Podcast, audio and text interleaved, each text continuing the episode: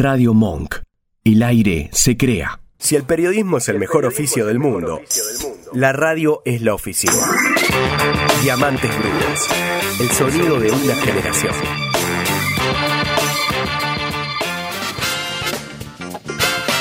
Está al aire el actorazo Boy Olmi. Hola Boy, ¿cómo estás? Gracias por atender. Buenas noches. ¿Cómo te va? Aquí estamos. Acá te saluda Cristian Maluini y eh, decís que no te gustan los rótulos ni la definición eh, categórica, pero te describís al menos en tu perfil de Instagram como artista.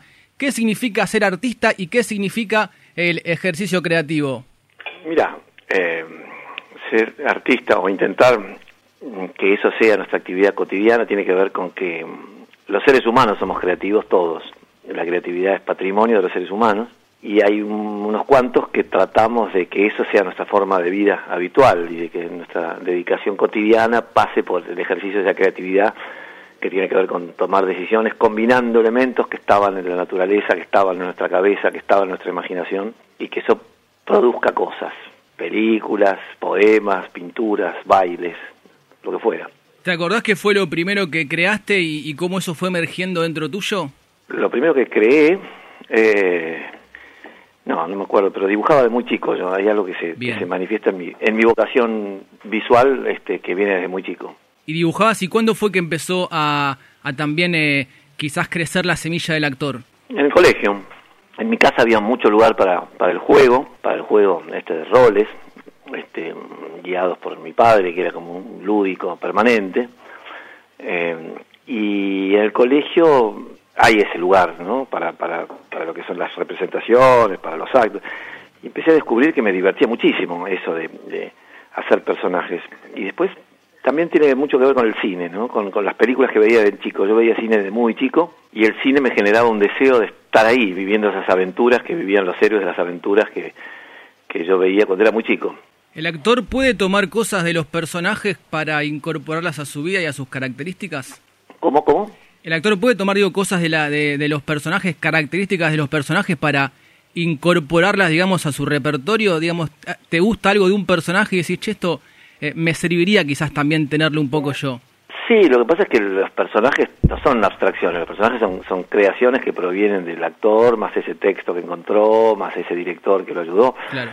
Entonces también los personajes toman cosas de nosotros, nosotros tomamos cosas de los personajes y en realidad somos un poco la misma cosa, ¿no? Claro, y, y es difícil también a veces, eh, voy, eh, poder de alguna manera interpretar roles diferentes y, y, seguir creyéndote ese juego interno? ¿Cómo, cómo funciona eso en, en, en, el trabajo, digamos, de, de cada texto por, por, eh, por separado?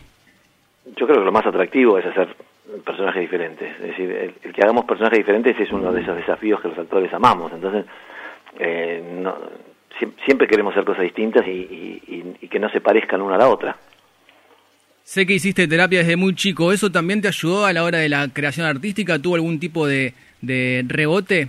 No, la terapia te ayuda en la medida que contribuye a tu desarrollo personal y el desarrollo de un actor también tiene que ver con el desarrollo personal. A medida que vos creces como persona, creces como actor, creces como artista, creces como ciudadano, creces como amigo y vas creciendo. Este, entonces, bueno, la terapia tiene que ver con, depende de qué terapia, ¿no? Pero ¿a qué te referís? ¿Qué, a, a, ¿Por qué me preguntas qué, qué, qué decir la terapia? No, no, me refiero a, a si a veces quizás... Eh, ampliar, digamos, el espectro en cuanto a la profundidad personal en el autoconocimiento te ayuda también después a, a forjar o, o, o, a destapar cuestiones que te eh, potencian artísticamente. Por supuesto que sí, por supuesto que sí. Cuanto más te conoces, cuanto más conoces todos los vericuetos de tu persona, todos los, los, recovecos de tu persona, podés poner más a disposición de, de tu trabajo esas cosas. Este, y al mismo tiempo, el ejercicio creativo es una forma también de procesar todas las emociones. Claro. Estás también en la televisión haciendo la hora exacta en Canal 9. Eh, ¿qué, ¿qué, te gusta de la conducción, de, del formato de programa que haces? Eh, yo creo que es un rol más también, ¿no? Es, un, es una manera de estar muy en, en, en tiempo presente, en contacto con, con, los participantes, en contacto con los espectadores, en contacto con la compañera maravillosa que tengo, que es Tete Custaró. Hay algo que, que es como estar haciendo el ejercicio de estar en tiempo presente. Eh, funcionando de esa manera. Este, es muy es muy atractivo, es muy lindo, porque tiene algo de juego también, pero también la posibilidad de hablar seriamente sobre cualquiera de las cosas que aparecen, porque como el programa toca montones de temas, de golpe aparece la oportunidad de detenerse en algo que merezca el interés y que, y que, y que implique poder hablar seriamente sobre algún tema. Estás muy involucrado con muchas cuestiones. Eh, ¿Vos crees que todavía es posible salvar a la humanidad y, y hacer cambios radicales que, que tanto se necesitan? ¿Vos cómo elaboraste este, este cuestionario? ¿Por qué? No, ¿cómo? ¿Cómo lo elaboraste? Primero Porque que no es un cuestionario, es una entrevista.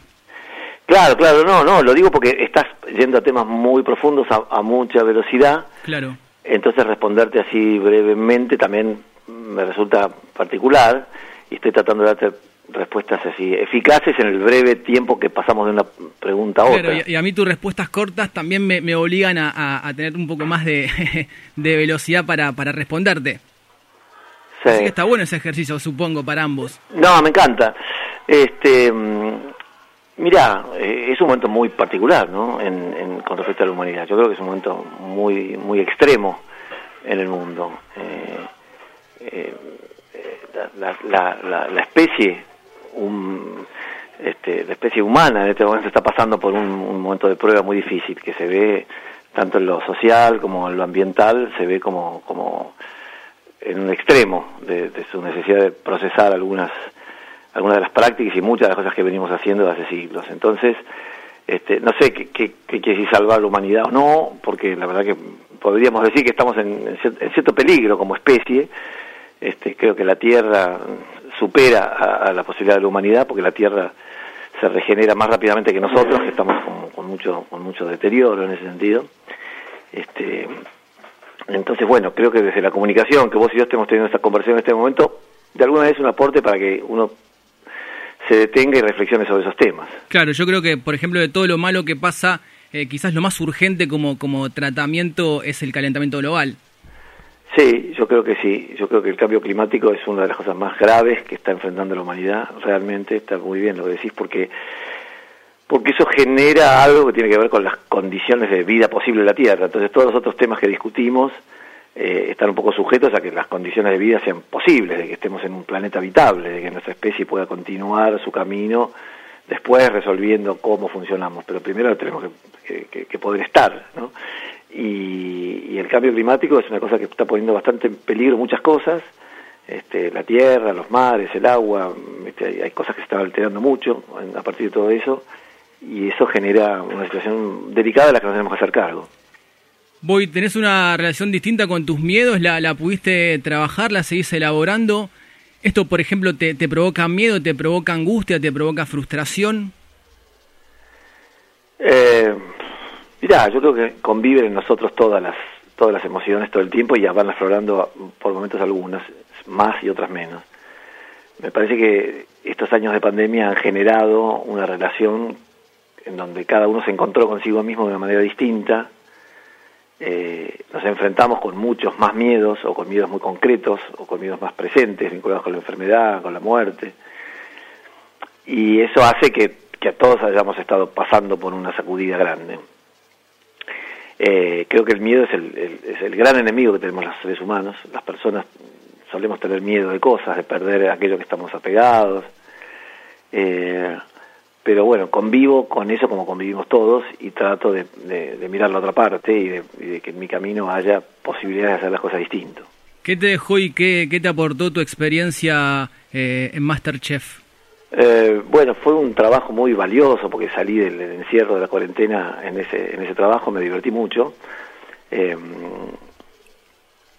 a mí me encanta cocinar, me gusta mucho cocinar, la paso muy bien en la cocina, este, por lo cual me aportó como un vínculo con mucha gente que estaba, mucha gente muy diferente que estaba haciendo cosas parecidas, estábamos todos metidos en esa misma, en esa misma carrera loca, este, en la que de verdad me divertí mucho, me divertí mucho y, y aprendí a cocinar cosas que no cocinaba antes. Claro.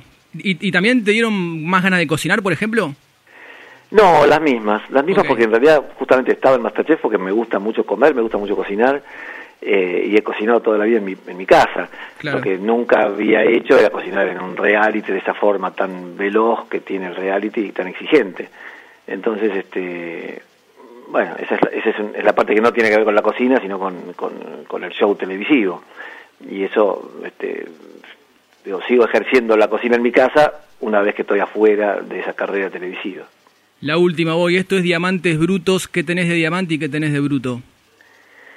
Lo mismo. Yo creo que las virtudes y los defectos que tenemos las personas son, son parte de la misma cosa. ¿no? Eh, justamente en, esa definición de que el diamante bruto es un pedazo de roca o de carbón que encierra un tesoro adentro, este, creo que todos tenemos aspectos que vamos puliendo de nuestra persona, tratando de encontrar la parte más pura, la parte más luminosa, la parte más rica, este, pero para lo cual tenemos que hacer un gran, un gran trabajo, ¿no? De, de ir puliendo esa, esa, ese pedazo tosco que somos de, de, de, de una partecita de esa enorme trama en la cual estamos todos los seres vivos juntos, pero nosotros nos creemos como que nuestra identidad individual, que nuestro ego nos recorta de todo eso como si fuéramos algo especial. Y, la, y para mí creo que lo importante es empezar a entender que somos todos parte de una sola cosa y que no somos ninguno, ningún diamante que brilla por sí solo, sino que somos todos una cosa que está muy viva, que está muy vigente y que es eterna, porque justamente es la vida misma a través de, de, de todo lo que nos vincula a los que estamos en, en la Tierra. Boyolmi, gracias por tu tiempo, te mando un abrazo grande y lo mejor para lo que viene. Gracias, igual para ustedes un abrazo muy cariñoso. Hasta gracias. pronto. Ahí estaba Boyolmi, este artista argentino que pasó por los micrófonos de Radio Monk en el arranque del programa número 415 de Diamantes Brutos.